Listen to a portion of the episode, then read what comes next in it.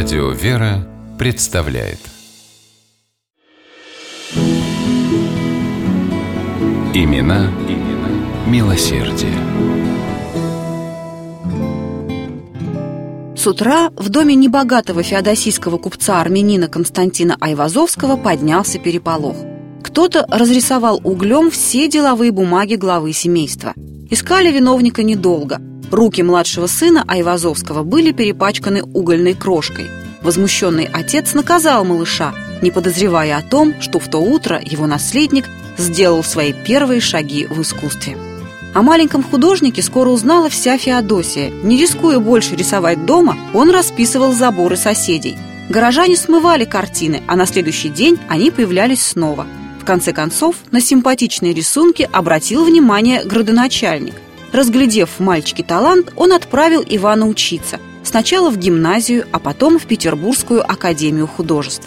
Ее Иван закончил с золотой медалью, а уже через пять лет 27-летний Айвазовский стал академиком. Слава, богатство, власть совершенно не прельщали молодого живописца. И оставив Петербург, Иван уехал на родину, к Черному морю, без которого не мог жить.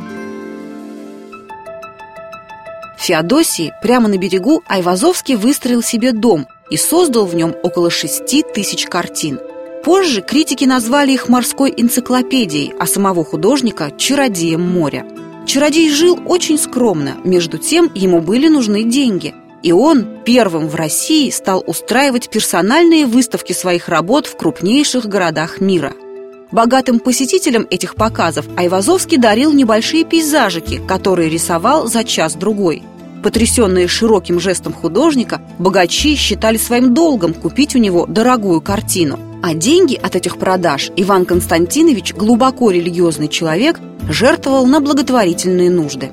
Феодосии Айвазовский отдал огромную часть своего состояния. Недаром живописцы называли ее добрым гением и выбрали первым почетным гражданином города – 1865 году Айвазовский открыл художественную школу и картинную галерею, которую подарил Феодосии. Иван Константинович стал попечителем двух гимназий, основателем армянской школы, публичной библиотеки и типографии.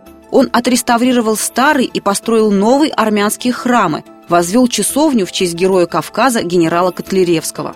Увлекшись раскопками и поиском предметов старины, художник выстроил археологический музей – Жители Феодосии постоянно испытывали нехватку питьевой воды. Айвазовский проложил в город водопровод и был счастлив, что дарит людям 50 тысяч ведер чистой воды в сутки и тем самым помогает победить инфекционные болезни. По проекту Айвазовского в городе благоустроили порт, расширили его деятельность, и многие феодосийцы получили работу.